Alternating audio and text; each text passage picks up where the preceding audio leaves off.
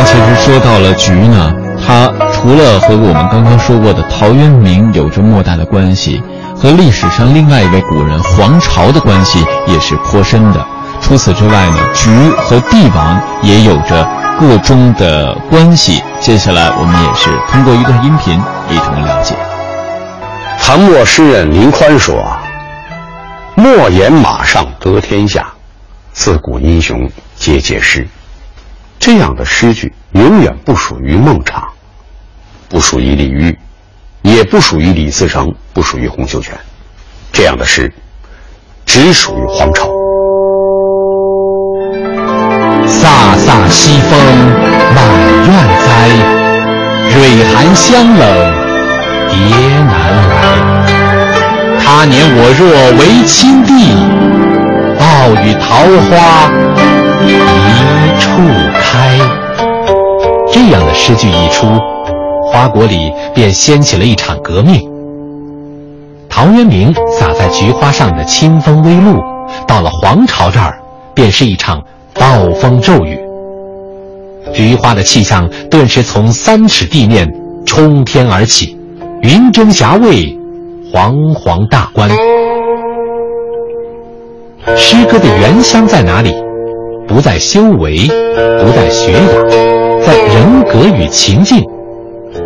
陶渊明用才情和操守，为历代的隐者高士补筑了一方稳固安适的小田园。黄巢则力图用信仰和生命为天下苍生置换新天地，一个不为五斗米折腰，一个是立志为清帝，一个布衣飘飘，一个战袍猎猎，两种迥然不同的人生向度，两重各自精彩的人生境界，让我们看到了生命的大美。他年我若为青帝，报与桃花一处开。这是何等的气魄，何等的惊爆！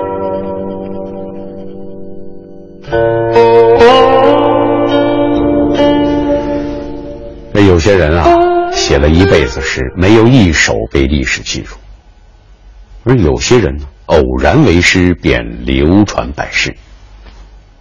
粗通文墨的黄巢有雄才大略做副稿，一出手啊就石破天惊。当他兵败自刎的时候，只有那烈烈灼烧的悬崖菊，仍如片片黄金甲，伴他战斗到最后一刻。黄巢死后仅仅二十三年，大唐王朝走向灭亡。黄巢就是一朵黄灿灿的菊。至今仍高挂在历史的枝头，宁可枝头抱香死，不肯吹落北风中。时间是一位伟大的导演，在策划着一场跌宕起伏的长篇连续剧。当时人指向了大明王朝，指向了一个真正的布衣帝国，另一位巨人就要出场了。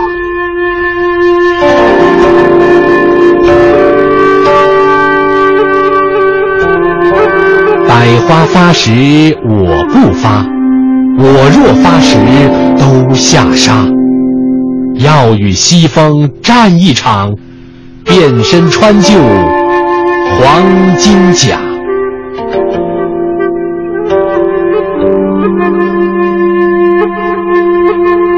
历史的相似度不在于一首诗，而在于写这首诗的人。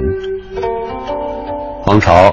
早年加入王先之的农民义军，后来因其卓越的领导才能，取而代之，成为义军的领袖，一呼百应，南征北战，最终兵败自刎，功亏一篑。朱元璋从寺庙里出走以后，加入了郭子兴的黄巾军，攻城拔寨，直指黄袍加身，登上皇帝宝座。二者的人生轨迹啊是如出一辙，命运的结局呢，却各向一边。在这样的时候，菊花是幸运的，它成为两位英雄惺惺相惜的媒妁。很多人认为，出身比皇朝还要贫贱，根本没有进过校门。后来从僧庙里出来的朱元璋，做咏菊花，只不过是附庸风雅的模仿。我们不否认两首诗在结构和字词上的相似之处，但这样的相似是建立在他们志向、命运。韬略等等相似的基础之上，那样气吞山河的诗，除了朱重八，谁敢模？谁敢仿？就算有，也只不过是一些庸俗的文人玩玩过家家之类的文字游戏而已，最终都被时间消解在物质堆里。朱元璋当皇帝以后，面对前来。金陵应试的举子们，还即兴口占一首《咏燕子矶》：“燕子矶兮一衬驼，长虹作干又如何？天边弯月是钓钩，称我江山有几多？”如果皇朝地下有知，读到这首诗，大概作何感想？大概也只能一声叹息了吧。欣慰的是，历史不以成败论英雄。穿越千载时空，我们仿佛仍然可以听到他们就着怒放的菊花，对酒高歌，发出豪迈的宣言。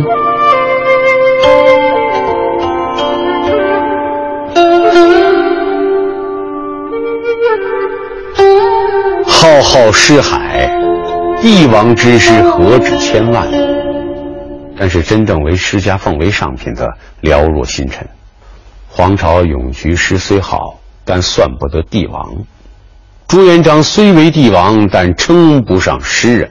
这样并不完满的结局，成就了诗国里的另类，也成就了菊族中的奇葩。陶渊明、黄巢、朱元璋啊，三朵菊。以不同的风姿盛开在人性和历史的大观园中。